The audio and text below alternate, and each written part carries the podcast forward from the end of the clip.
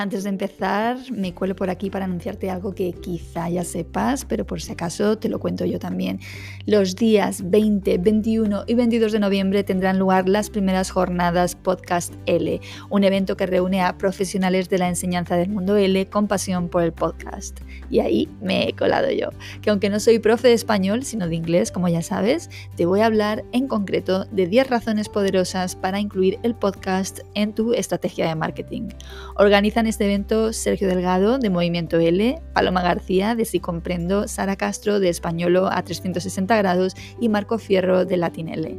No te puedes ni imaginar la ilusión que tengo de que me hayan invitado a estas jornadas y de que a pesar de ser podcaster amateur y novata hayan considerado que tengo algo que ofrecer. Serán unas jornadas distendidas en las que espero poder compartir experiencias con quienes asistáis. ¿Te vienes?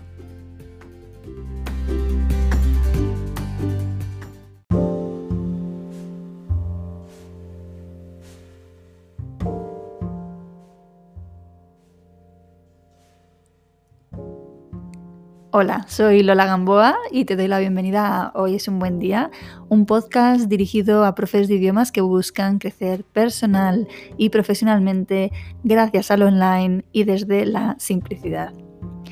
Hace unas semanas entrevisté en el podcast a Flor Terbeck, experta en SEO, y a raíz de su entrevista surgió entre los profes de esta edición de Melón, que como sabes es mi grupo de mentoring y mastermind para profes online de idiomas, un debate interesante con respecto a la importancia o respecto a la necesidad de tener o no una web multilingüe. ¿Se hace preciso o es siempre aconsejable desde un punto de vista de posicionamiento SEO tener una web multilingüe para nuestro proyecto online de idiomas? Porque esto complica un poquito las cosas. ¿Cómo podemos crear una web multilingüe? Para hablar de esta y otras cuestiones, esta vez he hecho mano de Wahari Velázquez, consultor SEO afincado en Pontevedra. Con una honestidad que se agradece muchísimo, Wahari nos ayuda a dar respuesta a esas preguntas que puede que tú también te estés formulando. Bien, antes de dar pie a la entrevista, envío desde aquí mi saludo emocionado y agradecido a quienes escucháis el podcast desde Bruselas, en Bélgica, desde Berna, en Suiza, desde la provincia de Frisia, en Países Bajos, desde la provincia de Imbabura, en Ecuador, desde Collado Villalba, en Madrid o desde Tudela, en Navarra. Gracias a todos y a todas por escuchar este podcast y darle sentido a este trabajo. Bien, pues le doy paso a la entrevista, no sin antes desearte, como siempre, que tengas un gran, gran día.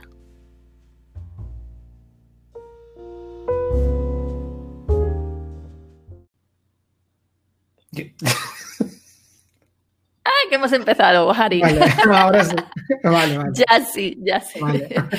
Bueno, pues aquí tenemos a Wahari Velázquez, que se va a presentar él, nos va a contar quién es y qué hace. ¿Qué tal? Muchas gracias por la invitación. Un placer de estar aquí. Mi nombre es Wahari, Wahari Velázquez. Eh, ah, soy consultor SEO desde hace varios años. Eh, me gusta decir que también soy podcaster y blogger porque también me gusta tener mucho la parte de creación de contenidos y, bueno, las cosas del destino también me gustan muchísimo la parte de desarrollo web en la que me estoy formando últimamente en la actualidad, sobre todo con temas de JavaScript y, y cositas así un poquito más, más frikis. Y bueno, nada, trabajo sobre todo con, con, clientes, doy clases también de SEO eh, para estudiantes o en la universidad, en el máster y, y bueno, muy bien. Bueno, pues precisamente por el SEO es por lo que yo he echado mano de Wahari. Eh, estoy súper contenta de que estés aquí. Te doy las gracias, que, no, que hemos empezado de una manera un poco rara. Eh, y, y, bueno, el, es que tuvimos hace poco una entrevista precisamente con otra experta en SEO, ¿no? Con Flor Terbeck. Y, y han, han, seguido llegándome dudas de la gente y sobre todo de, de, los profesores que están dentro del programa de mentoring y mastermind, ¿no? Sobre el SEO. Porque, eh, bueno, pues, eh, ponía, bueno, esto es un poco segunda, segunda toma, segunda entrega de SEO para torpes, ¿vale? Incluida, y la primera yo, ¿vale? Porque, eh, bueno, siempre el SEO parece como algo como muy complejo, Em, unos trucos que solo domináis unos cuantos, ¿no? Que sabéis exactamente cómo llegar a nosotros, que es caro contratar a alguien, en fin, que, que bueno, mi experiencia personal en los últimos tiempos es que realmente hay una parte de SEO que fácilmente la puede tocar uno mismo y de hecho creo que mm, nadie mejor que uno mismo por el tema de la generación de contenidos, ¿no? Pero hay otra parte que se me escapa, ¿no? Entonces, eh, vamos a entrar un poquito más, yo creo, en complejidades contigo, pero dentro de, que vamos a intentar mantener eso, el nivel para usuarios. sí, sí, sí, sí, entiendo. No hay problema, no hay problema. lo puedo al nivel que quieran, de verdad. Sí, pues yo, es verdad que el SEO es, una, una, temática que yo no sé por qué despierta tanto, tanta curiosidad desde muchos puntos de vista. Debe ser un poco también la parte de que el, todopoderoso Google se convirtió en esta agencia de publicidad la más grande del mundo y entonces de alguna manera todos quieren destacar en sus resultados y hay una mezcla de mito, de como, es como un tema muy, o, o sea, no es muy claro, no es muy transparente desde muchos puntos de vista, pero realmente el SEO no es tan complicado, es una cuestión un poco más estratégica y, no hay nada misterioso, ya no, por lo menos al día de hoy yo creo que no es así, vamos, pero bueno. Hmm. Bueno, aquí el contexto en el que nos encontramos, es decir, la audiencia a la que se dirige este podcast es, hmm. son profes de idiomas, ¿no? De cualquier idioma. Puede ser profesores de español, de inglés, de alemán, de italiano, francés, etcétera. ¿Vale? Entonces, eh, la puesta en situación sería profesores que como yo dan clases de una segunda lengua que no es la propia, es decir, yo doy clases de inglés a alumnos españoles, es decir, alumnos que sí son de mi misma lengua, ¿vale? Y tenemos el segundo perfil eh, que serían profesores que sí dan clases de su lengua materna, es decir, una profesora de español, ¿no? Que da clases de español a alumnos, por ejemplo, alemanes, ¿vale? También tenemos el caso de profes que combinan las dos cosas, que dan clases de su lengua materna y clases de, de, la segunda lengua, incluso de más, ¿vale? Pero nos vamos a parar en esos dos contextos que yo creo que son los más comunes, ¿vale? Entonces, claro, mmm, como para mí el contenido es tan importante y de hecho acabamos de estar viendo justo antes de empezar la entrevista, ¿no? Como eh, mi web está tan bien posicionada para muchas palabras claves gracias a esa cantidad de contenido que yo he ido generando a lo largo de los años, ¿vale? Pues yo veo el contenido Mm, desde dos perspectivas. Por un lado, el contenido que yo escribo para la gente que ya me conoce, ¿no? Y, con, eh, a través del cual yo lo que estoy haciendo es cultivar, seguir cultivando la relación eh, con esa gente, con esa comunidad que yo voy generando y que se suscribe al blog, ¿no? Y que me sigue. Y luego está el contenido que genero para gente que no me conoce de nada, ¿vale? Y que precisamente genero para que sea la puerta de entrada a mi web, ¿no? Para que lleguen a mí. Y entonces aquí, para mí, está la madre del cordero, ¿no? Porque claro, si yo soy profesora de español, soy española, profesora de español para alemanes, ¿vale? Y yo quiero generar contenido regularmente para mi comunidad, yo me voy a expresar mucho mejor en mi lengua materna, o sea, yo voy a poderme expresar bien en español, ¿no? Y realmente darle mi rollito y que mis textos tengan la personalidad que me van a diferenciar de otros profes o otras profesoras de, de español, ¿no? Eh, problema que mis alumnos son alemanes. Mis alumnos, dependiendo también del nivel, no van a hacer las búsquedas en español normalmente, ¿no? Y entonces aquí está la madre del cordero, ¿no? De, el otro día decía Flor, que es por lo que hoy digo, vamos a tirar de Guajari a ver qué nos cuenta él, ¿no? Flor decía que necesitábamos una web multilingüe, lo cual, claro, para pequeños proyectos como son los nuestros, que somos profes con un negocio unipersonal, Em, donde joder, cada coste tiene importancia, de repente se nos hace bola, ¿no? Es decir, o sea, no solo una web, sino que tengo que tener o dos webs o la misma web, pero mm, con contenido en distintos idiomas. Bueno, pues ahí te lanzo esta pelota a ver tú qué opinas al respecto. Es que la respuesta me la, te la estás dando tú de muchas maneras, porque es así. Realmente tienes que, evidentemente, si lo que estás captando es un estudiante extranjero que no va a hacer la búsqueda en español, por ejemplo, vamos a, vamos a, fijarnos un caso que estábamos hablando antes, eh, un profesor eh, que da clases a, ¿cómo era? Eh, profesor español que da clases de español a estudiantes alemanes. Vamos a ir siempre a utilizar este caso para no liarnos porque español, español, claro, evidentemente sus estudiantes o su público objetivo son alemanes. Su público objetivo son esos estudiantes, esos estudiantes alemanes que están dispuestos a contratar posiblemente un profesor que les va a enseñar español, pero claro, el idioma en el que ellos normalmente van a buscar, a menos que tengan un nivel avanzado, que seguramente no descarto, de repente en tu, en tu caso es muy de nicho, que es un inglés jurídico, eh, posiblemente ya tienen un, un, nivel de inglés alto que podrían hacer búsquedas en inglés, vale, sí. Pero tampoco, a ver, yo quiero decir una cosa ahora que, que, sepan que normalmente en los blogs de marketing de SEO van a ver que seguramente el SEO internacional es de los, más, es de los temas más complicados que hay dentro del SEO. Y es verdad, pero hay una segunda parte. No, no, no tienen por qué estresarse ni preocuparse, no tiene por qué ser así. Una web pequeña puede convertirse en multilingüe sin muchísimo problema. La cuestión es efectivamente que te va a obligar a crear un contenido de calidad en el otro idioma que tú quieras posicionar. Vamos al mismo ejemplo. Un profesor que está dando, que quiere posicionarse en el mercado alemán, va a tener que evidentemente escribir en alemán, en un alemán además escrito muy bueno, y competir con nichos que también está en la parte complicada. Por una parte tienes la parte técnica, que donde puedes meter la pata con mucha facilidad, que si quieren ahora lo, abordamos, y la parte de que cada idioma tiene en competencias totalmente diferentes. O sea, por ejemplo, yendo a tu caso, Lola, viene eh, temas de inglés jurídico, aquí el mercado español posiblemente mm, lo, estás, lo topas, lo topas a todo, o sea, lo, lo, dominas por completo. Pero de repente ese mismo, esa misma temática en un mercado totalmente diferente es completamente, eh, puede ser, vamos, eh, puede ser una competencia totalmente diferente. En el caso de, por ejemplo, inglés jurídico, en España, creo que no, eh, no sé si en promedio lo pueden buscar en España 220 búsquedas, pero de repente si buscas eso mismo en Estados Unidos, las búsquedas son o mayores o de repente hay jugadores más grandes, competencia un poco más complicada de alcanzar. Entonces, claro, depende muchísimo, o sea, hay, que entender estas matizaciones de, pero bueno, si tu idioma cliente habla alemán, vas a tener que hablar alemán. Eso es así. Esto es así, es una realidad. Vale, entonces el punto, o sea, objetivo al que apuntamos sería que la web fuera multilingüe. Sí, sí, ¿De acuerdo? Sí, es, lo, este ideal, sí. Y multilingüe en mi caso, bien traducida. O sea, no, por, evidentemente, además que ustedes son profesores, y son traductores, el tema de las traducciones en Google, eso no vale. O sea, no lo hagas. Es mejor que no hagas eso. o sea, eso no lo hagas. Que ese es un problema.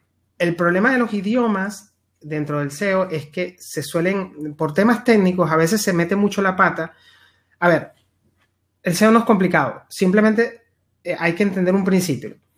Que Google rastrea tu web, está gastando dinero y energía en ti. Sea, es así. E, él tiene un rastreador, que es la arañita Googlebot, que está rastreando toda tu web.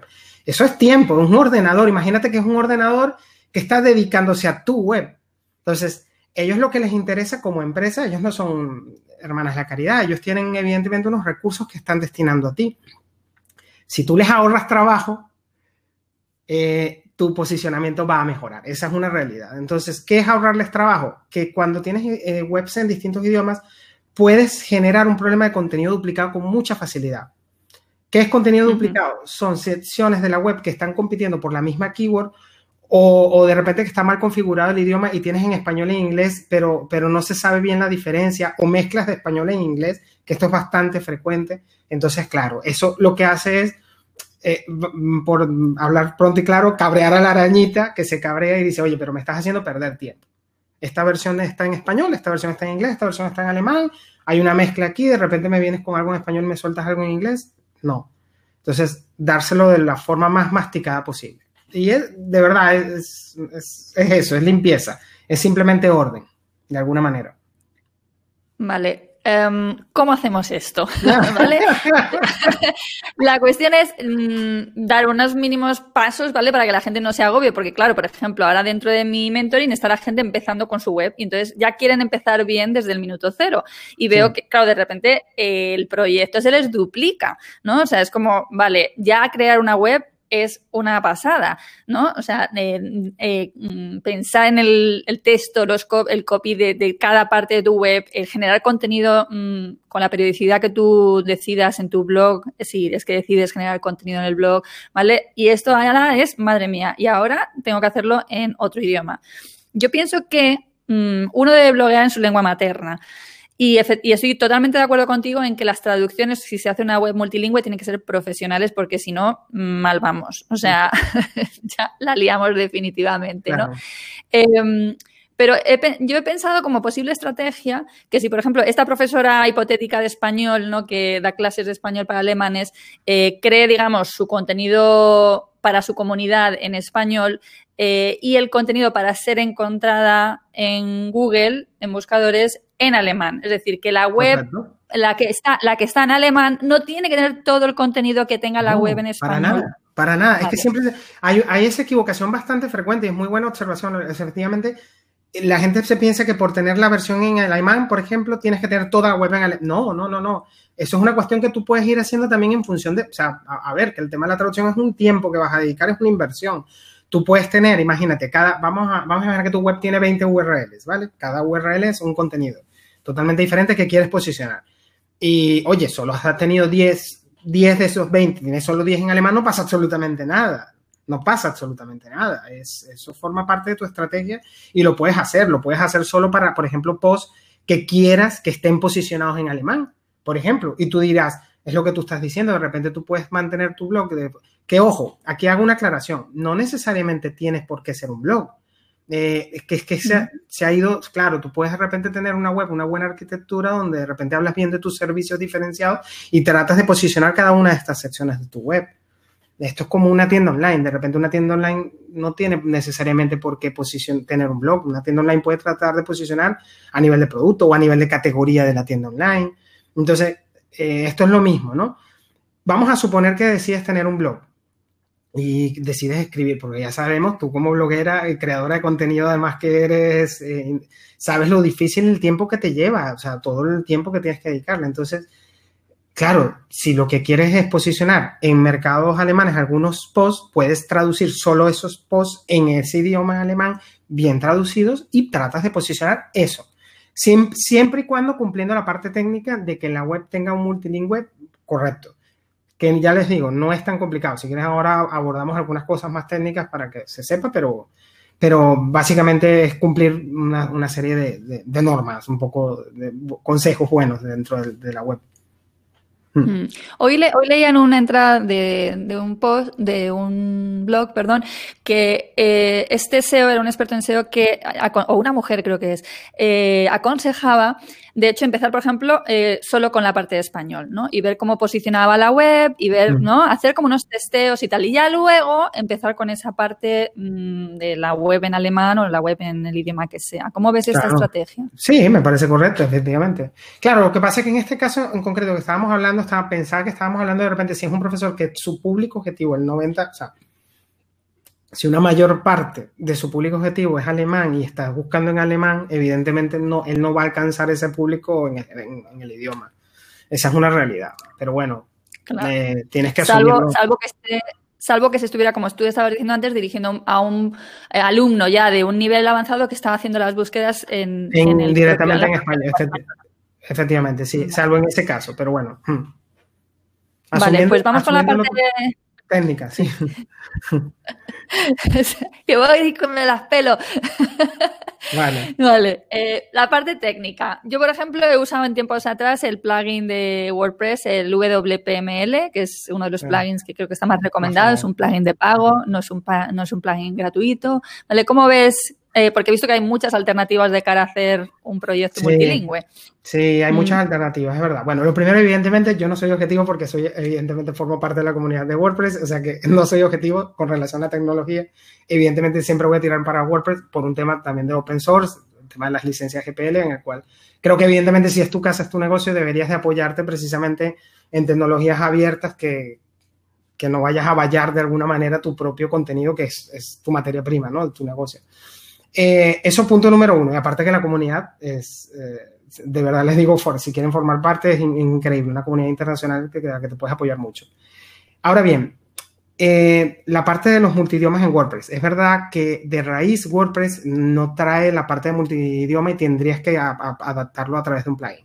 Creo que al día de hoy podremos hablar de tres plugins básicos. Esta, el que estaba señalando, el VPML, que creo que es una empresa, no sé si están radicadas en Hong Kong, pero es una empresa, muy, bueno, muy famoso este plugin. Es posiblemente uno de los más conocidos, también más criticados en el sentido que es un poco pesado. Imagínate, mezclar una tienda online con eso, de repente son plugins que, que tienen, tienen bastantes cosas, ¿no? Entonces son plugins que pueden afectarte un poco el rendimiento de tu web.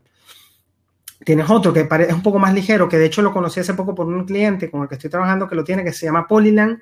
Es bastante más ligero que el de VPML y creo que ya te podría valer. Y después tienes Wiglot, también está muy, ahora tienen cada vez más presencia en España, están patrocinando muchísimos eventos y e historias aquí. En, entonces, yo creo que esos tres plugins al día de hoy son las apuestas más seguras. Es verdad que siempre tienes límites, tienen versiones freemium, eh, siempre tienes límites. Pero bueno, eh, tampoco estamos hablando de costes eh, exagerados para nada. son herramientas que, si quisieras para nada, no, te implican mayor. ¿Qué es lo importante aquí? Recordar que el SEO de, dentro de un WordPress tienes las herramientas como tal, los plugins SEO, que en su mayoría son casi gratuitos, o sea, puedes pagar las versiones premium, pero no te hace falta en general. Y la mayor de todos ellos, los más importantes, Randmat, Yoast, todos ellos tienen compatibilidad con estos otros plugins. O sea que no vas a tener ningún tipo de problema. O sea que al día de hoy, para nada. ¿Qué es lo importante? La limpieza. Y esto lo veo mucho, eh, en, esto es un error muy típico. Básicamente el tema de los idiomas, técnicamente voy a decir, simplemente en la cabecera de la web se mete una etiqueta que es hreflang. ¿Vale? hreflang que le está indicando al navegador, le está indicando a los motores, oye, mira, esta web Imagínate, la tienes en español, ¿no? Tienes la típica barrita en la URL de es, de español. A su vez, esa está en la estructura de la URL. Que esto es difícil de explicarlo así, pero bueno. La metacabecera en los metarobots hay una etiqueta que le está indicando al, robot de búsqueda, le está diciendo, este contenido está en español, pero también tienes esta misma versión en inglés o esta misma versión en alemán, hreflang. Entonces, simplemente, si está bien implementado, los robots de búsqueda como Google lo leen y dicen, ah, vale, perfecto, aquí tengo la versión en inglés, que lo entiendan bien. ¿Dónde se cometen muchos errores? Por ejemplo, en eso, que mm, las estructuras de los URLs recomiendo en la configuración de muchos de estos plugins no necesariamente hacen una diferencia entre los idiomas. Yo recomiendo siempre que sea eso, que, se llama directorio, ¿no? Que tengas la típica barra, seguro que la han visto. Barra es para el español, la barra en en inglés. Sí. Claro, ¿por qué? Porque eso le permite a los arañitas entender, vale, todo lo que está en esta carpeta que tenga barra S está todo en español. Todo lo que está aquí en alemán, que diga barra DE, está en alemán. Entonces, de alguna manera él lo entiende mejor, mejor que un subdominio, que es algo también bastante habitual, porque el tema de los subdominios, ya entraríamos en temas más técnicos, pero no transmites el sumo de links de popularidad de la misma manera. Yo recomiendo siempre un dominio solo, un dominio de raíz, y a partir de allí tengas tus subdirectorios por idioma. Esa limpieza. Vale. Mm. ¿Y esa limpieza la podemos conseguir con los plugins o tenemos que hacer algo más? No, no, no, con todos los plugins. En la configuración de los plugins, simplemente. Te vas a la configuración del plugin donde lo configura en la página de ajustes y le dices, VPM te lo ofrece también. Eh, te dice simplemente, vale, ¿cuál quieres que sea la estructura del idioma? ¿Qué idiomas vas a dar de alta? Pumba, ya está, ya te lo hace automáticamente. Simplemente hay que, hay que ser cuidadoso cuando estás haciendo esa configuración. Quitando eso, ya está. Ya está. Porque a partir de allí, toda tu web, hasta en cada idioma, va a estar diferenciada. Y esto las arañitas lo agradecen. Y ojo, el, hreflang no se va a meter a propósito en todo el. O si por ejemplo tienes un contenido que no está traducido, no va a meter un enlace a un hreflang de un idioma que no está traducido. No sé si me estoy explicando en esto, que es un poco lioso. A ver, dilo otra vez. Mira, tienes un post, tienes, tienes un post que está traducido al español y al alemán. Sí. En ese caso va a haber una eh, que no lo ves tú, esa etiqueta hreflang que está en la cabecera de la web te va a indicar que está la versión alemán. En el caso que tengas un post que está solo en español, evidentemente si no tienes ese contenido en alemán no te va a mostrar ese enlace, entonces no estás generando ningún tipo de problema, o sea, está todo limpio. Vale. Bueno, lo, interesante es que hay unos plugins que se compran y que tú lo que haces es configurarlos, te ves un video tutorial de YouTube, que hay millones, y, te configuras el plugin. Y, que, puedes empezar, y que puedes empezar de forma totalmente gratuita. O sea, porque yo creo que la mayor parte de ellos, Sí, pues la mayoría de ellos, yo no sé cuáles son los límites de cada uno de los otros dos que te comenté, de Polyland y de, y de, y de Wiglot, no sé cuáles son los límites que tienen, pero creo que te valen perfectamente. Vale. Ok. ¿Qué otras mm, otros consejos nos puedes dar a este respecto o generales de SEO para, la web de un profe de idiomas? Eh, vale. Básicamente son los mismos consejos que tendrías en un blog normal. O sea, es cuidar tu contenido. Es buscar pensar un poco estratégicamente qué es lo que la gente está buscando y si tú estás respondiendo a la búsqueda. Tomar en cuenta esto, que, a, fin de cuentas el SEO es eso, es responder la búsqueda de la forma más simple. Sea, siempre lo digo, ¿por qué tú utilizas tanto Google? Tú, Lola, me entiendo que utilizas Google habitualmente, ¿no? O sea, todos los días. Todos los días.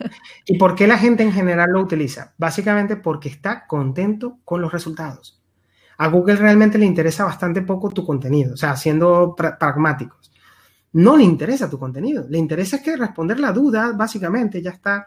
Y por de hecho, hay una, hay una estadística ya antigua, pero en Estados Unidos se decía que el 77% de la gente está contenta con Google, con los resultados de Google. Por esa razón lo utilizamos todos. 77% es un nivel bastante alto de satisfacción de, algo, ¿no? De una herramienta cualquiera. Entonces, si tú eres profesor de alemán, de español para estudiantes, de eh, estudiantes alemanes, oye, piensa estratégicamente tus contenidos, lo que vas a sacar dentro del blog, ¿cómo lo van a buscar exactamente tus estudiantes? Piénsalo, analízalo. Existen herramientas gratuitas que te van a permitir eh, saber, tener más datos de cómo la gente busca, de cuáles son las palabras claves relacionadas. Seguro que tú utilizarás algunas, está Google Trends, la de misma Google, que es verdad que en, búsquedas muy de nicho te da pocos datos, pero bueno, existen muchas otras, Keyword Tool.io, eh, Answer the Public, es espectacular, no sé si la, se la utilizas, pero para, para crear contenidos es espectacular. Entonces, es informarse un poquito, vale, qué tipo de contenido quiero responder, vale, qué tipo de búsqueda y, ojo, no olvidarse nunca de hacer esa misma búsqueda en el idioma. O sea, si quieres posicionar algo en alemán, te vas al buscador de Google en Alemania, que lo puedes hacer sin ningún tipo de problema, haz la búsqueda y, oye, mira, mira los primeros 10 resultados. Ya está, eso te va a guiar por, por saber, vale, cómo tengo que enfocar este artículo para posicionar mejor que esto. Y es el mismo consejo que vas a hacer del SEO page, de los títulos, del encabezado, de las metadescripciones, toda esta parte más técnica, del tema de, las etiquetas SAL, de las imágenes y todo esto, lo mismo pero llevado a, otro idioma. Claro, con las matizaciones que tiene el idioma que no es tu idioma nativo, claro, entiendo, pero bueno. Claro. Sí. Leía hoy también que no tenía sentido el, digamos, el currarte tener una web multilingüe si no vas a currarte luego el SEO en esa otra lengua. Es decir, si al final lo vas a convertir simplemente en una tarjeta de visita más. ¿no? No, para nada, para nada. Esto era bastante habitual, sí, es muy habitual. Muchas empresas que quiero tener no sé cuántos idiomas y de repente buscan la estadística. Eh, no, no tiene sentido. Tiene sentido que lo hagas, hagas una traducción correcta para, para eso, para que te lean y posiciones en esos mercados. Ahora bien, tomar en cuenta esas matizaciones, porque creerme, es más, eh, por ejemplo, puedes hacer con tu ejemplo, lo puedes hacer tu búsqueda en Estados Unidos de, de inglés jurídico, haz una prueba para que veas cómo varía entre Estados Unidos y de repente otros, otros países. Es, eh, de repente puede haber un nivel de competencia totalmente diferente y, puede ser que los rankings no sean tan fáciles dependiendo de qué idioma. Por ejemplo, se me ocurre, ¿cuál sería el término en inglés de, inglés jurídico? Legal, eh, legal English. Legal English. Sí. Legal vale, English. Vale, entonces seguramente si te buscas eso en Estados Unidos, creo que los primeros resultados son de Wikipedia, por ejemplo. Claro, superar a Wikipedia según que, claro, hay que tomar en cuenta este tipo de, matizaciones. O, de repente alguna página gubernamental o lo que sea que, te puede costar más. Pero bueno, no significa que no lo tengas que intentar, claro que sí. no, aparte si no matizas, ¿no? Y haces, eh, o sea, te posicionar con otra palabra clave. Una palabra clave, efectivamente, un, sí, efectivamente, un poco más de larga cola. Aprender inglés jurídico, ¿no? La, legal English. Y, ya, ya cambiamos, ¿no? La historia. Claro, sí. Vale. ¿Cómo, ¿En qué momento nos interesa trabajar con un experto en SEO? Yo creo que, a ver, mira, lo que tú dijiste al inicio, es que me voy a echar piedras contra un tejado, de verdad, pero es que de verdad, esta es la realidad, o sea, es que soy sincero en ese sentido, o sea, eh, solo tienes, yo solo le encuentro más sentido cuando de repente necesitas una orientación puntual con relación a si estás haciendo bien la estrategia de contenidos y sobre todo la parte técnica que entiendo que, que, que si no tienes de mano a alguien de desarrollo, para mí el SEO es, no deja de ser simplemente es una mejora tecnológica de tu web desde todo punto de vista, desde el punto de vista tecnológico, desde el punto de vista de contenido. Simplificar, básicamente tener una estrategia de indexación. Entonces de repente son cosas que, o de enlazado, o de enlazado y de arquitectura, que de repente puede ser un poquito más avanzado para, pero quien mejor va a posicionar tus propios contenidos eres tú. Porque esa es la realidad. Esa es la realidad. Yo veo eh, empresas que contratan y aunque sean redactores espectaculares, ya les digo, de verdad, hay, artículos que están muy bien redactados, ya no te estoy diciendo los de bajo presupuesto, estoy hablando de, de países no sé qué, no, estoy hablando de artículos bien redactados, aún no entiende, o sea, no necesariamente van a captar siempre las sutilezas y hablar con tu propio público. Quien conoce a tu público eres tú. Eres la, eres la persona ideal para, para, para, para, eso. Entonces yo entiendo que puntualmente tengas que contratar, si ves que de repente no subes en los rankings, que ves que de repente en un tiempo no estás notando un aumento en la visibilidad. Pero en general el tráfico de búsqueda orgánica es muy agradecido, tú lo sabes. Eh, si, haces una, si, llevas las estadísticas de tu web de verdad, no solo poniendo analytics, sino que haces un poco, bajo un paso más allá, por ejemplo, mides un poco la conversión y de repente estableces una causalidad en cuál es la conversión, que hagan algo en lo que quieras hacer en tu web, ¿vale? De repente digo términos, simplemente que te contacten, lo que sea, eso es una conversión para ti, ¿no? Si eso es lo importante para ti. Entonces, si analizas el tráfico de búsqueda orgánica es muy agradecido, es muy bueno en ese sentido. Suelen ser los que presentan mejores niveles porque son gente que a priori está buscando cosas relacionadas con lo que tú estás hablando en tu web. Entonces, hay una intencionalidad allí ya interesante, ya es un público... Yo podría entender eso, que contrates a un SEO si de repente te estás liando con temas técnicos que no eres capaz de sacar adelante de tu web o, pero si de repente estás viendo que tu tráfico está aumentando, yo he trabajado con, con blogueros y blogueras o con gente que crea unos contenidos espectaculares, posicionados súper bien, sin saber nada de SEO. O sea, lo que le dan en blogs o lo que sea, de verdad, honestamente. Hmm. Esa es la realidad. Qué bueno. Sí, pero es verdad que hay esas, ¿no? Ya esas cosas más finas, ¿no? Que a veces pasan, yo qué sé, el tema, a mí me pasaba que mis entradas había, estaba teniendo lo de la canibalización, por ejemplo. ¿no? O sea, vale, eso y, y, si tú no sabes cómo resolver eso, pues aunque tengas muy buen contenido, tu propio contenido está mm, peleándose entre sí. Como lo que comentábamos el otro día, ¿no? Es que la, hay la creencia general de que uno tiene que trabajar el SEO en, todas las partes de su web, ¿no? Entonces, claro, resulta que yo misma estoy compitiendo conmigo misma por las mismas palabras clave y, y entonces, pues si no sabes, Mm. O el tema de las imágenes, o sea, hay una serie de cuestiones técnicas, todo lo que es SEO on page también, ¿no? Que, realmente se puede aprender también, ¿no? Con plugins también te ayuda. Yo, de lo más habitual que veo es, sobre todo los errores más habituales que veo es que los plugins SEO son muy poderosos. Entonces los plugins SEO, de repente si no haces bien, no eres cuidadoso con la configuración de tu plugin, por ejemplo, tú utilizarás Yoast, eh, no sé cuál utilizas. Sí. Vale. Sí, Joas. que es uno de los más famosos. Eh, de repente mm, la gente se, cabrea o de repente interpreta mal una herramienta. Hay que tomar en cuenta que el, plugin es una herramienta. Ya está. Entonces, eh, de repente hay gente que dice, hostia, pero es que estoy en verde, pero no posiciono. Ya, ya. A ver, el plugin no te está posicionando. El plugin lo que te está haciendo es básicamente orientarte para que tus artículos cumplan una serie de directrices SEO, pero no significa que eso te vaya a posicionar, ojo. O algo muy, er, un error muy, muy habitual, ¿sabes? El sitemap. El sitemap es un pequeño archivo que tú lo tienes, si tienes instalado Yoast, seguro que lo tienes. Eh, es un pequeño archivo que se instala en la carpeta raíz de tu web y que es como una especie de mapa de sitio que le indica un listado de todas las URLs que tiene tu web a los buscadores. Esto es un archivo, un archivo muy importante. Claro, en la configuración de Yoast tú controlas ese sitemap. Pero claro, tienes que saber decirle, oye, este contenido de repente no me interesa posicionarlo. El típico aviso de cookies, avisos legales o, cantidad de contenido que no te interesa posicionar. Tú simplemente le dices al, robot de búsqueda, sin tener que saber nada de código, simplemente le dices a Joa, este contenido no quiero que se indexe, ya está. Y eso lo tienes en debajo de las entradas, pero normalmente está en, en, ajustes avanzados. Entonces, claro, si no te lees eso no te informas un poquito del plugin, eh, que por cierto, los de Yoas eh, tienen un modelo de monetización también a través de una academia, pero tienen un curso gratuito que, se los recomiendo. Está en inglés, eso sí, pero que está muy bien. O sea, si quisieras controlar mejor de Yoas, está espectacular ese curso. O sea, que, que se los recomiendo. Bueno, y también he visto en tu web que tú ayudas, haces como un par de sesiones, ¿no? Eh, y ayudas a la gente a configurar el plugin. Sí, es que también o sea, que, el plugin te ayuda muchísimo. O sea, que también recomiendo a la gente que, aparte de estar currándose los contenidos, que no deje de lado esta parte, que, es, que también es importante. Claro, sí, sí, sobre todo por eso, porque cuando, eh, a mí me gusta decir esto que también igual no, está, es políticamente correcto, pero Google es como un tragaperras.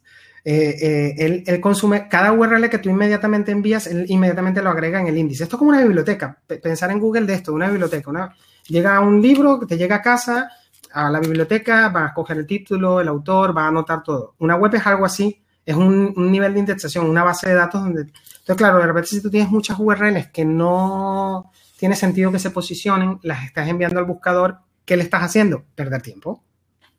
¿Ves? Entonces, eh, igual que los errores, los famosos 404, eh, no, no, tiene nada de malo que tengas un 404. El problema es que le estás haciendo perder tiempo a Google. Es, es un tiempo de, de, consumo, recordar lo que les dije, de ahorrarle tiempo y dinero. O sea, es, es, el principio más básico. Ahorrale tiempo y dinero a Google. Si de repente Google está, la arañita está arrastrando y se encuentra con un 404, ¿qué va a hacer? Se cabrea. Siempre lo digo, se cabrea. ¿Por qué? Porque se encuentra un error. Y hay, hay, plugins muy, ojo con esto, ojo con este que le voy a recomendar. Se llama Broken Link Checker. Esto no lo debes usar siempre. Es un plugin que consume muchos recursos del servidor. Utilízalo un sábado donde no haya nadie conectado y lo utilizas de revisa, él te va a revisar si tienes enlaces rotos y te va a decir para que lo corrijas, que es bastante habitual que se generen enlaces rotos. Una vez que corriges esos enlaces rotos, lo quitas y, el plugin lo desactivas y ya está, para que, porque si no, él está continuamente analizando tu, toda tu web. Mira, ya que estamos con los enlaces, vamos a hablar de un poquito de este tema, ¿no? Eh, ¿Cuán importante es que te enlacen? Sigue siendo importante, claro. Eh, a ver, me gusta contarlo como... Me, me, gusta contar un poco la historia, pero para entenderlos. Eh, cuando nace Google, en el año 97, no sé si tú, tú, tú, llegaste a utilizar Altavista o Yahoo antes de Google, ¿te acuerdas? Yo, no, yo, yo era una niña, ¿no? ya terminado ya la carrera. En el, no, en el 97, que nada. En el 98, si mal no me acuerdo, se patenta, sí, en el 97 creo que se patenta. ¿Y qué pasa? Google en ese momento fue revolucionario porque por el concepto del page rank, ese concepto que fue un patentado, no me voy a liar aquí con temas técnicos. A lo que voy es que lo importante era que le permitió de forma brillante eh, rankear, como calificar tu web para que en función de, con un número, para que en función, tú hagas, bueno, como un artículo científico que recibe más citas, Sabes que un artículo científico tiene una cosa que se llama el citation flow, el índice, el índice de citación. Mientras más citas recibe, era que tu artículo es más relevante para según qué tipo de contenido, ¿no? Entonces, claro, sí que es importante. Pero lo que la gente no se da cuenta es que el enlazado interno es igual de importante. La gente se concentra mucho en el enlazado externo y se pone allí a pensar que hay que estar comprando enlaces como loco. No, no, no, no. Primero empieza por tu propio enlace. Si tú haces un análisis de tu web y claro, aquí sí que habría que utilizar alguna herramienta tipo Screaming Frog o, que, bueno, por decir una de las más famosas, pero hay muchas más, ¿no? Si tú haces un enlazado y que te haga un análisis y que veas cuáles son las secciones más enlazadas de tu web, te vas a dar cuenta que seguramente no siempre corresponde con lo que quieres posicionar. Y esto es muy habitual también. Tú tienes que decirle a Google a partir de los enlaces cuál es esa sección más relevante para ti. Google no entiende el enlace de tu cabecera y del menú principal de la misma manera que el footer. Él es lo suficientemente inteligente para saber que, lo que los enlaces que tienes en la cabecera son más relevantes para tu contenido, mientras que lo que está en el footer es menos relevante. Entonces, es muy importante los enlaces, sí, sí, pero no, empezar siempre por uno mismo. Empezar siempre por uno mismo. Exactamente. Entonces, esto significa que si yo quiero posicionar tal sección de mi web, ya sea una entrada del blog o una página, yo desde otras secciones o, entradas de mi blog enlazo esa en concreto. Efectivamente, e, evidentemente utilizando eh, el anchor el anchor test es el texto del enlace, ese texto del enlace que le da contextualidad al enlace, porque le permite al buscador entender, vale, este enlace me lleva a esta URL que es, imagínate, mi página web barra, barra inglés jurídico. Vale, y tú lo, lo, dices, oye, si quieres aprender a, inglés jurídico, le estás dando un contexto, un contexto del, del, lenguaje para que entienda de qué se trata esa URL de destino. No abusar mucho de las excesivas enlaces con excesivos keywords solo por posicionamiento, porque eso tampoco también puede ser perjudicial. Yo no suelo recomendar nunca las cosas en automático, pero digo la trampa también que existen plugins que te permiten cada vez que aparezca tal palabra generar un enlace automáticamente a la sección que te interesa. Yo no, mm. no soy muy amigo de, de, estos automatismos en el SEO porque creo que pueden terminar siendo contraproducentes. Creo que pueden terminar siendo bastante contraproducentes si lo haces de forma tan automática. Pero sí, indudablemente en tu propio contenido enlaza, enlaza lo que más te interesa posicionar, claro. Crea enlaces de forma habitual, sí. Claro, de hecho, eh, el plugin que hemos comentado, el de Yoast, que es en realidad una checklist de lo que debe cumplir esa página o esa entrada del blog, ¿no? Para que mm, tenga todos los semáforos de Yoast en verde y, entonces esté el SEO on page correcto y que te ayude a, en toda esta labor. Eh, una de las cosas que te dice es no hay enlaces internos, ¿no? O sea, cuando es la checklist, dice, ¿te falta algún enlace interno? Pues nada, coges y enlazas, pum, y ya tienes esa parte cumplida. Eh, eso es por el mm. principio del, del, final muerto. Es como una persona que llega a una URL y de repente no quiere, llega a un final muerto, no tienes otro enlace para dónde continuar. Le pasa a las arañitas, le pasa también al usuario. A ti como usuario de repente hay contenidos que tú estás enlazando en tu blog o en, un artículo de tu, de tus servicios, en tu página de servicios, donde de repente puedes ah, profundizar más en algo y, oye, lo llevas a través de ese enlace. Entonces, ergo, el enlace está cumpliendo dos funciones. Una función de, transmitir un sumo de link, sumo de popularidad, lo llaman de mil maneras, da igual. Eh, le transmite eso y a su vez al usuario le permite también seguir profundizando en un tema que, que está relacionado con esto. Es más, la claro, eso lo de, las entradas, lo de las entradas relacionadas. Claro, lo de las entradas relacionadas. Eso lo puedes controlar, no lo tienes por qué hacer en automático. Tú también te puede interesar que aparezca el tema de las entradas relacionadas. Eh, oye, que, que, tenga que ver con este artículo. Entonces, eso también le va a dar a ese enlace mayor contextualidad, indudablemente. Sí, sí, sí. Mm.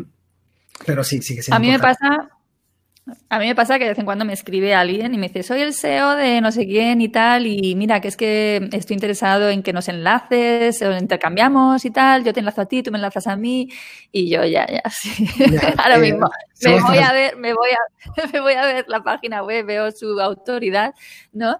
Eh, con la barra de mod y veo que tiene una autoridad súper bajita y digo, aparte que es que no te voy a enlazar porque sí, o sea, yo te enlazo de corazón, o sea, gratuitamente porque tu contenido es realmente bueno, ¿sabes? O sea, yo te recomiendo si realmente lo que tú tienes que ofrecer a mí me parece que merece la pena ser compartido, ¿sabes? Pero que yo algo que no conozco de nada, que muchas veces no tiene nada que ver ni con mi sector, o sea, que es como, pero yo cómo te voy a enlazar, o sea, si es que no tenemos nada que ver, ¿no? la verdad que, me suele molestar, me suele molestar que, me, que, me, contacten con esto, la verdad. Mm. Mm, y en, me imagino que no te han contactado en otros idiomas, en inglés o que te enlaces para que crees mm. enlaces incluso en inglés, o sea, que no tiene tampoco mucho sentido si tienes la página en español, sí. Mm. Pero es bastante habitual. ¿Tiene algún beneficio, ¿Tiene algún beneficio enlazar a alguien que tiene menos autoridad que tú? ¿Para ti? No, no se trata de beneficio, se trata, se trata un poco de que tú le estés aportando realmente valor a, tu propio, a tu propio, a tu propio contenido. Si realmente le estás aportando valor a tu propio contenido, vale, y genial, eso sería lo ideal. Pero, pero bueno, sí, a ver, es que esta es una estrategia de link building. Las estrategias de link building son tan diversas como. La gente se concentra mucho en ese tipo de, de, mailing. Hay herramientas que te ayudan precisamente a hacer estos mailing un poco más masivos, dependiendo de una serie de criterios de páginas.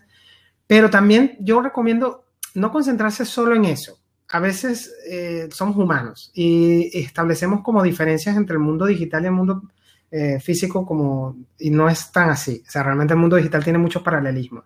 Eh, eh, la misma asistencia a eventos, por ejemplo, el mismo networking de toda la vida, te vale para conseguir mm. enlaces. Esa es una realidad. O sea, en el momento en el que yo, por ejemplo, a nivel personal te digo, empecé a asistir a más eventos de networking de mi sector, de no sé qué, empecé a recibir enlaces de forma natural sin tener que buscarlo, sin tener que hacer nada. ¿Por qué? Porque básicamente empiezas a moverte en gente del mundo digital que tiene sus blogs, que tienen enlaces, y que esos enlaces sí que te aportan muchísimo valor, por lo que tú estás diciendo, porque son enlaces de gente que tiene mucha autoridad, o aunque tenga menos autoridad, da igual, te están enlazando de alguna forma. Para que la gente lo entienda, el tema de la autoridad ¿Se lo puedes explicar para que sepan de qué estamos hablando?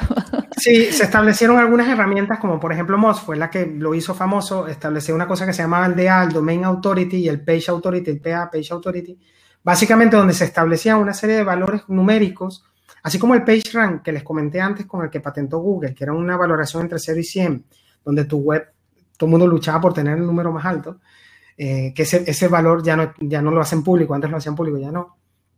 Esto es algo similar, es un análisis que hacen empresas privadas que básicamente en función de tus enlaces, en función de tus contenidos, de tu bueno, tienen una serie de valoraciones complejas donde calculan un número, entonces en función de eso tú, a ver, esto del SEO es que hay webs que tienen ya una cierta relevancia y un enlace de, ese, de esa web con tanta relevancia, tanta autoridad, evidentemente te va a impulsar tu web muchísimo más que una web nueva, que no tiene historial, que no tiene nada, que no...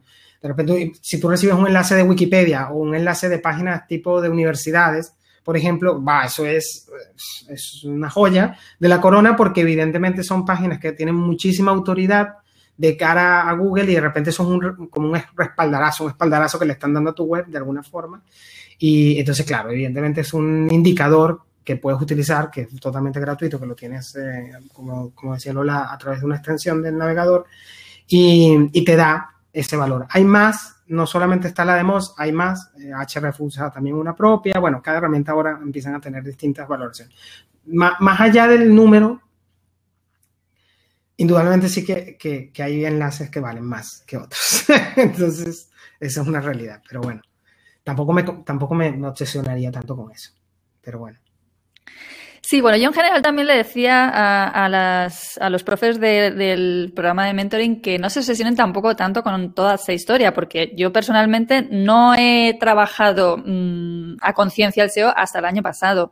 Eh, eso no me ha impedido mm, vivir de mi trabajo, que me encuentren, ¿vale? O sea, que a conciencia, a conciencia, teniendo todos estos conocimientos, ¿sabes? Eh, llevo, no sé, menos de un año habiendo trabajado y enseguida es verdad que conseguí posicionar lo que trabajé por, por esa autoridad que había generado a lo largo de tantos años, ¿no? Pero que yo les digo, ojo, escribir realmente sobre lo que queréis escribir, lo que ayuda a vuestra audiencia, a vuestros alumnos. No penséis tanto en esta parte ¿no? de, estrategia. Eh, lo, idóneo es mezclar las dos cosas, pienso, eh, pero que hay veces como que, que de repente se ven como muy condicionadas, ¿no? Por, uy, esto no lo puedo hacer aunque yo quisiera porque es malo para SEO. ¿Sabes? No, y, esta parte no, me termina a mí de gustar. No, no, no. Toma en cuenta que, tomar en cuenta que estoy de acuerdo totalmente contigo. ¿eh? Te lo digo yo como trabajo en el SEO y te lo digo. O sea, honestamente, hay, hay medidas desde el punto de vista SEO que, que, tampoco creo que sean tan positivas necesariamente. O sea, tienes que pensar también que tu negocio es tu negocio y el SEO tiene distintos, el SEO es un canal más, pero tú tienes otros, unos objetivos más globales que el más, más allá del SEO. Entonces tienes que pensar un poco en eso. No debes obsesionarte, como tú bien dices. Debes básicamente crear un buen contenido que responda a la búsqueda y ya está, pensar en eso. Yo creo que, que no, te va, no te vas a... Si lo, lo ves desde ese punto de vista, lo simplificas más, sin preocuparte, sin obsesionarte, ser constante, eso sí que ayuda, evidentemente. Y no pretender resultados inmediatos en el SEO. Pensar a medio y largo plazo, porque el SEO no es una cuestión que empieza desde ya. Pero mientras antes empieces mejor. o sea, eso es una realidad. Esa es una realidad. Es indudable, sí, sí, sí. Total.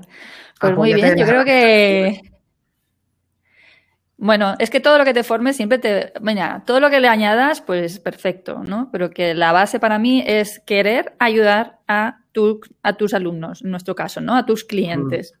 Y a partir de ahí, o sea, porque es eso, escribir para Google es en realidad escribir para las personas. O sea, no es para Google, es para las personas. Y entonces, ese es el punto de partida fundamental, ¿no? Que quieras de verdad generar un contenido de valor para, tus alumnos. ¿no? Sí, apóyate de las herramientas de Google, que es lo que te estoy diciendo. O sea, Google Analytics, el mismo Ser Console, son herramientas que te dan mucho feedback interesantísimo de cómo está funcionando tu web, sobre todo Ser Console a nivel de, los resultados de búsqueda. ¿Qué palabras claves de repente Google ya empieza a, a, posicionarte desde el comienzo y por qué? Entonces eso te permite decir, vale, no, pero de repente estas keywords no me interesan tanto, me interesa más incentivar otro tipo de contenido más apropiado para lo que, apoyarte en eso y oye, si quieres, no sé, pues no sé, esto bueno, si quieres unos enlaces, una herramienta, Google tiene una, famosa guía, ya lleva bastantes años, eh, que es así como de SEO muy básico, SEO optimización on page muy, pero bueno, eh, está bastante bien. Y, él tiene un canal de YouTube de, de Ser Console, de los webmasters, que es verdad que pueden rayar un poco en, en algunas cosas un poco técnicas de más, está en inglés, eso sí, pero está muy bien. Yo creo que da un contenido muy interesante para y aclara muchísimas dudas y yo creo que sí, que para que puedas seguir adelante con tu proyecto y, pensar en tu proyecto. A fin de cuentas que tu proyecto no es tanto los rankings, sino porque te puedes posicionar genial, pero si de repente tu web no convierte, no tal, también tienes que pensar en eso, que es algo bastante frecuente. Te encuentras con webs que posicionan muy bien, pero de repente después cometen errores a nivel de, o sea, no logran sus objetivos realmente después en la web. Claro. Claro, yo se lo comentaba a las chicas el otro día, digo, a ver, yo estoy muy posicionada en lo que quería posicionar, pero yo todavía estoy por ver qué resultados tiene esto de verdad, ¿vale? A ver si esto realmente me trae más gente o no. ¿sabes? Si realmente esto da lugar a que, a que más alumnos se apunten en el curso de TOLS o en el curso de traducción jurídica. O sea, eso todavía lo tengo por. O sea, estoy contenta de haberlo trabajado, ¿no? Y de estar bien posicionada, pero más allá de ese, uh, estoy la primera, lo que interesa es que realmente esto tenga resultados. Claro, y está súper interesante cuando puedes comparar, y esto tú lo puedes hacer con Analytics y, lo puedes automatizar con Google Data Studio si te gustan los datos, creas unos informes súper chulos donde podrías comparar, por ejemplo, en función de esa página destino que te está llegando de Google, puedes comparar el, nivel de conversión. Entonces de repente dices, ostras, pero mira qué contenido, este contenido me está trayendo un nivel de conversión mucho más alto que este, y esto, eso, son, eso es, vamos, que eso es el verdadero valor que puedas valorar en función de, vale, el contenido que estoy creando. Eh, vamos a volver al caso del profesor de en alemán. Oye, que el profesor pueda valorar más adelante. Oye, mira, estos artículos en alemán efectivamente me están trayendo un nivel de conversión, me están contactando para contratarme o para cursos o para lo que sea. Y, y claro, sí, sí, sí. Y que incentivas ese tipo de contenido, claro. A mí que los datos me dan urticaria, o sea, yo no miro nunca ni en el, Analytics, que de hecho me creo que me lo instalaste tú en la página una vez. Ah, no, eh, ah, sí, que tenías un tema con un plugin, sí, es verdad, sí. un plugin. Luego eh, tengo el Search Console y simplemente lo miro para ver, oye, pues a ver a dónde está llegando más la gente. Entonces sé, por ejemplo, que hay ciertas entradas que ya eh, están atrayendo a gente sin que yo las haya trabajado. Entonces, esas entradas les puedo dar un toque, ¿no? Y, y mejorar de hecho, pues su conversión y tal, ¿no? Pero, ¿ves? Ahí, en esos temas, es donde creo que hace falta un SEO. Bueno, vale, para ya afinar a ese nivel. Claro, eh, afinar ese, nivel de analítica es importante, sí. O, de repente identificar esas URLs que te traen mucho tráfico, pero un porcentaje de rebote demasiado alto. Eh, entonces digas, vale, ¿cómo lo podemos enfocar para traer un tráfico que de repente, sí, sí, sí, pero bueno, sí, eso es afinar más. A ver, ¿el mito de que los SEOs sois caros es cierto o no? no lo sé. habrá de todo, habrá de todo. No, no lo sé, no, te sabría decir. dependiendo un poco del proyecto. Hay proyectos que están hechos un desastre y que implican un trabajo muy de fondo, muy de fondo, muy de fondo. Son proyectos nuevos, no, no es tanto. Porque, a ver, yo, hay de todo. Eh, en el SEO se puede cobrar por, por, por mensualidades que suelen ser mucho más económicas y de repente para proyectos pequeños que están empezando, de repente son más viables económicamente porque no implican, de repente, yo sí que es verdad que he tenido que cobrar bastante más caro para proyectos, pero de repente que son un Cristo o que tienen, vamos, eh, son horas y horas y horas para solventar errores normalmente. Pero cuando se comienza un proyecto normalmente no, implica tanto porque precisamente estás empezando. Entonces los errores son siempre menores. No, no, hay de todo. hay de todo. Bueno, en cualquier caso, yo, yo estoy convencida de que siempre merece la pena invertir. O sea, y ver resultados. Si luego ves que no te funciona, pues siempre estás a tiempo de, no continuar, ¿no? Pero eh, si quieres que tú apoyar a tu negocio, o sea, eh, invertir en cualquiera de los ámbitos posibles, ¿no? Pues decir, voy a meter en Facebook Ads, o me voy a formar, o voy a tener un mentor, o voy a acoger a alguien de SEO, todo al final en general, mi experiencia es que, que, es interesante, que realmente es una inversión que, es rentable. Mm. Sí, depende del proyecto, pero efectivamente, hay gente, eso, yo por ejemplo trabajo con gente que de repente son blogueros muy buenos que crean muchísimo contenido, no tienen conocimientos de SEO, pero de repente con que les hagas una pequeña intervención de limpieza, de arreglo de una serie de cosas, ellos ya pueden tirar y, no les implica realmente mucho gasto para ellos, pero sí que ese, mm. esa pequeña mejora de repente les puede dar unos beneficios bastante altos sobre todo por eso, de, que, de cara a limpieza de la misma web o corregir algún error puntual. O, pero bueno, sí, es como todo. O invertir en ti, en ti misma, como tú bien señalas, en formarte a ti misma y hacerlo por ti misma. es una buena inversión. sí, es una buena inversión, muy buena. También, también. Exacto. Bueno, pues yo creo que con esto hemos dado un repasito así muy interesante. No sé si hay algo que a ti se te quede en el tintero que piensas que sea interesante decir. No, yo creo que tenía no sé cuántos, mira, tengo no sé cuántas notitas porque el caso me llamó mucho la atención, el caso me pareció muy interesante, así que, pero bueno, creo que, creo que básicamente comentamos lo más importante. Pero de todas maneras, lo digo, lo dicho, cualquiera, tu audiencia, quien quiera que tenga una duda, yo encantado la vida de, aclarar lo que haga falta, de verdad. Yo voy a dejar en los, en los enlaces del episodio, voy a dejar eh, eh, obviamente el enlace a, tu web, eh, pero también a herramientas que, hemos ah, mencionado. ¿no? sí, si quieren les, les, dejo, por ejemplo, hay una guía de, ref, de hreflam de la etiqueta esta de, de los idiomas, muy buena de Sistris. Eh, y les dejo algunos de los, de los artículos y, plugins que les mencioné, te los dejo ahora todos para que lo tengas ahí en las notas. Perfecto. Muy bien, qué bien. pues divino.